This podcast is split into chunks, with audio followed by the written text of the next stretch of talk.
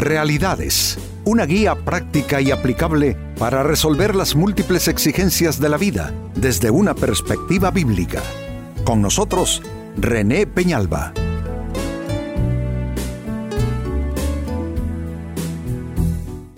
Amigos de Realidades, sean todos bienvenidos. Para esta ocasión nuestro tema, ¿cómo buscar dirección divina? Me lo han preguntado tantas veces, en tantas ocasiones, gente que sinceramente quieren tomar decisiones y quieren orientar la ruta de sus circunstancias eh, en los mejores derroteros y nada que garantice una buena dirección de vida que contar con el acompañamiento de Dios, su voluntad, prácticamente todos queremos hacer su voluntad. Y bueno, esta es una pregunta válida, muy significativa en términos de que aspiramos coincidir con lo que Dios quiere para nosotros y que nuestras decisiones realmente vayan de la mano con la voluntad de Dios, calificada por Pablo como buena, agradable y perfecta, lo que significa es que Dios siempre quiere lo mejor para nosotros sus hijos. Se lee en el segundo libro de Samuel en la Biblia capítulo 2 y versículo 1. Después de esto David le preguntó al Señor, ¿Debo regresar a alguna de las ciudades de Judá? Sí, respondió el Señor. ¿A qué ciudad debo ir? preguntó David. A Hebrón, contestó el Señor. Fue precisamente en Hebrón donde David hizo los primeros años de su reinado, eh, sobre todo en la, eh, me refiero a la etapa donde él reinó sobre básicamente una de las tribus de Israel, la tribu de Judá. Las otras tribus eh, estuvieron separadas, las otras tribus por lo general tuvieron su capital en Samaria. Y David estuvo no muchos años en Hebrón porque luego se constituyó en rey sobre todo Israel, viniendo entonces la capital hacia Jerusalén. Pero qué interesante porque David está preguntando por algo que preguntamos todos nosotros. ¿Debo hacer este viaje o no? ¿Debo eh, comprar esto que me ofrecen o no, un auto, una propiedad como una casa. Ah, son decisiones que tomamos, decisiones amigos que pueden eh, marcar bien o mal lo que sigue en nuestra historia. Eh, David entonces está preguntando, Dios, ¿debo volver a alguna de las ciudades de Israel? ¿Será que ya es tiempo? Sí le responde Dios, debes volver. Pero no se conforma con eso. Dice, pero ¿a cuál ciudad, a, qué lugar debo volver? Debes volver a Hebrón.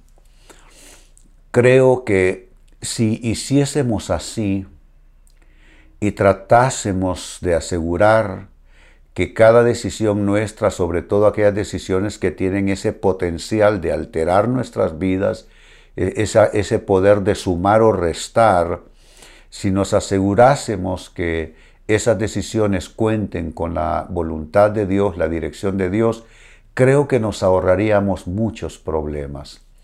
Y viendo nuestra vida en retrospectiva, posiblemente también podemos coincidir en esto, que donde están nuestros más grandes fracasos y derrotas, posiblemente coincidió cada uno de esos episodios con habernos soltado de la dirección de Dios y haber optado por emoción, por entusiasmo, por impulso, eh, haber optado por algo que a la postre no nos convenía ni nos resultó bien.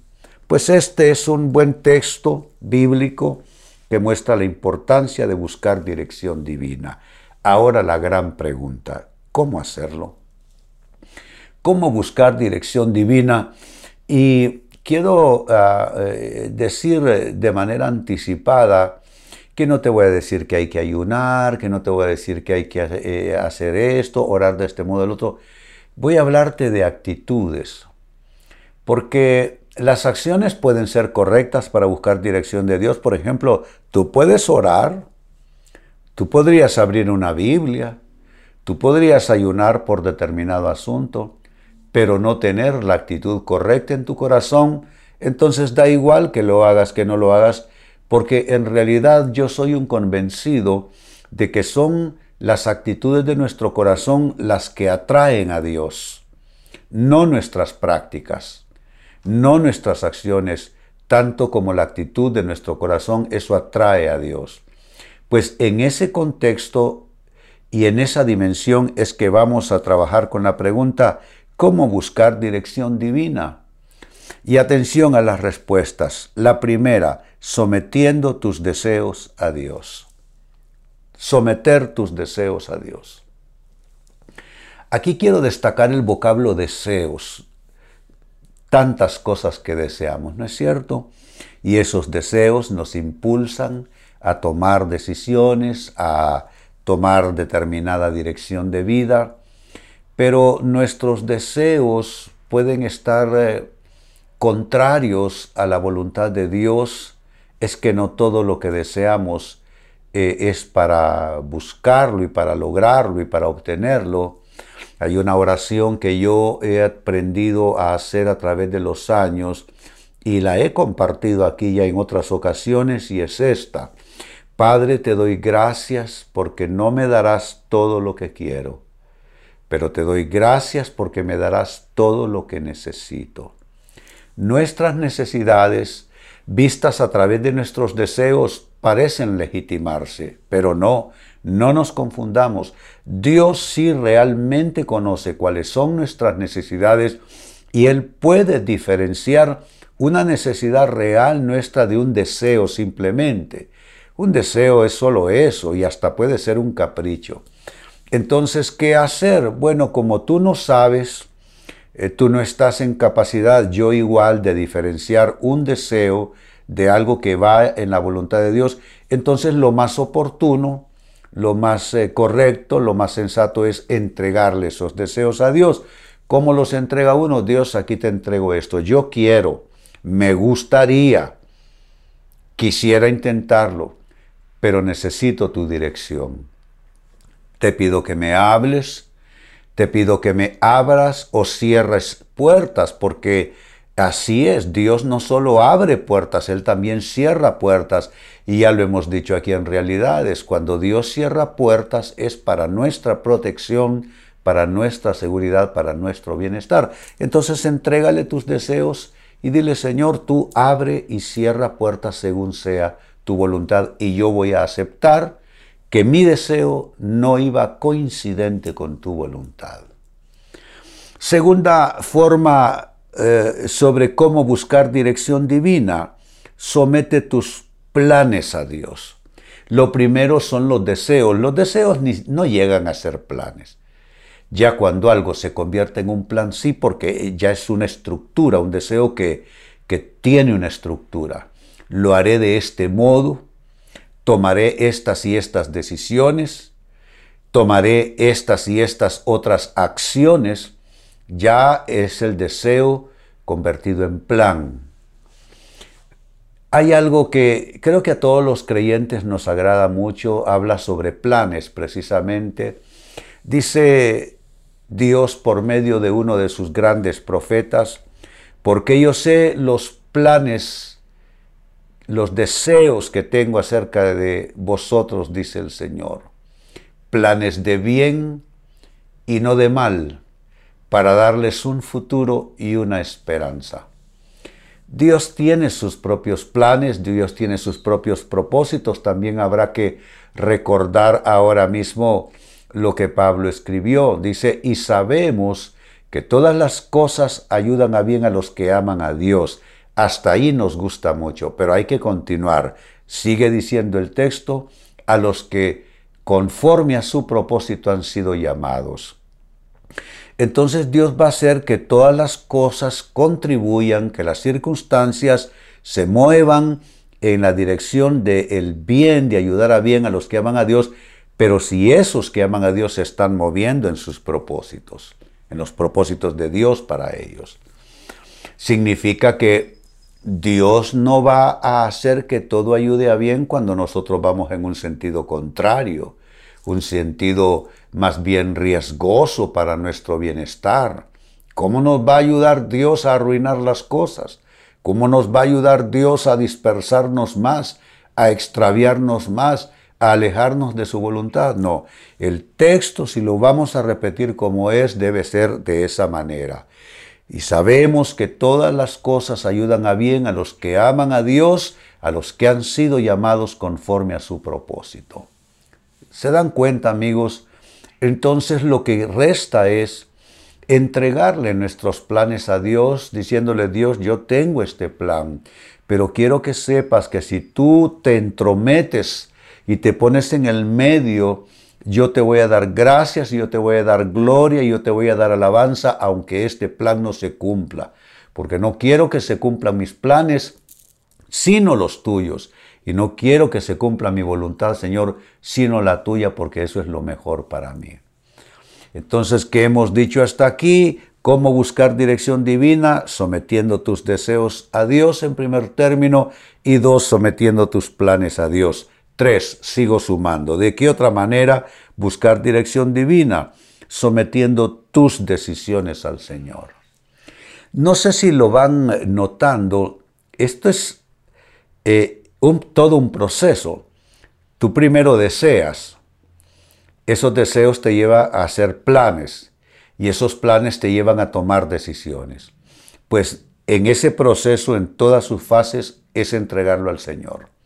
Le entregas al Señor tus deseos en primera instancia, pero si estás en el nivel de planes, le entregas al Señor tus planes.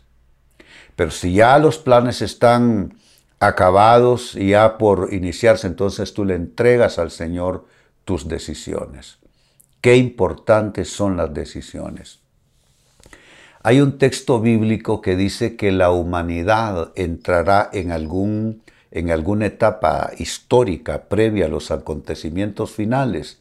Dice que eh, eh, llegará al valle de la decisión. Es un momento supremo donde se dará por concluida la historia de la humanidad y se iniciará un nuevo ciclo en Dios. Eh, aunque eso es así, me parece que todos los seres humanos, también en otros momentos ya de historia personal, también llegamos al valle de la decisión. Hay decisiones que son supremas en nuestras vidas, hay decisiones que son superlativas en nuestras vidas, eso es estar en el valle de la decisión, con quién uno se casa, en qué lugar uno va a escribir su historia y hacer su destino. Eh, son grandes decisiones que son entrar en el valle de la decisión. Nuestras decisiones por nuestra seguridad, por nuestro bienestar, deben estar ligadas a la dirección de Dios. Él ha ofrecido, Él ha prometido, dice, sobre ti fijaré mis ojos, te guiaré y te aconsejaré y te mostraré el camino por el que debes andar. Pero el mismo texto añade, no seas como el mulo, que tiene que ser colocado freno y cabestro porque si no, no te acercas a Él. Entonces Dios no va a ir detrás de nosotros, nosotros empecinados en hacer nuestra voluntad y Dios tratando de que se haga la suya. Dios nos deja, se llama libre albedrío. Si nosotros queremos que la voluntad de Dios intervenga y la guía de Dios sea parte de nuestras vidas, tenemos que entregar también entonces nuestras decisiones al Señor. Y número cuatro, cierro con esto, cómo buscar dirección divina, sometiendo tu voluntad a la voluntad de Dios. Esto es todavía más amplio. No puedes vivir, amigo, amiga, en un constante choque de voluntades respecto a tu voluntad y la voluntad de Dios. Una de las grandes muestras de una voluntad rendida al Padre nos la ofrece Jesucristo ahí en el Getsemaní. Está orando previo a todos esos acontecimientos llamados la pasión, muerte y resurrección de Cristo. Él, angustiado, sudando ah, y cayendo en el piso gotas de sudor y lágrimas, teniendo que ser asistido por ángeles. Él ora, Padre, si es posible que no tome esta copa. No quiero beberla. No era su deseo, no era su voluntad en ese momento. Pero él añadió, más hágase no mi voluntad, sino la tuya. Es el momento solemne, sagrado, de consagrar la voluntad a Dios. Creo que ese es un momento también especial en nuestras vidas, donde consagramos todo aquello que está en el orden de nuestra voluntad y cedemos esa voluntad conforme a la palabra que dice, humillaos pues bajo la poderosa mano de Dios para que Él os exalte cuando fuere tiempo. Vuelvo al texto bíblico de inicio, el segundo libro de Samuel, capítulo 2, verso 1. Después de esto, David le preguntó al Señor, ¿debo regresar a alguna de las ciudades de Judá? Sí, respondió el Señor. ¿A qué ciudad debo ir? preguntó David. A Hebrón, contestó el Señor. Es alguien buscando dirección de Dios. ¿Cómo se busca la dirección divina? Amigo, amiga, te he dado cuatro formas de hacerlo. Todas son actitudes. Uno, sometiendo tus deseos a Dios. Dos, sometiendo tus planes a Dios.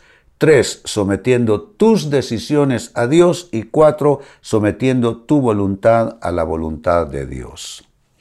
Amigos, con esto cierro el tema, de igual manera me despido y les recuerdo que nuestro enfoque de hoy ha sido titulado ¿Cómo buscar dirección divina? Hemos presentado Realidades con René Peñalba.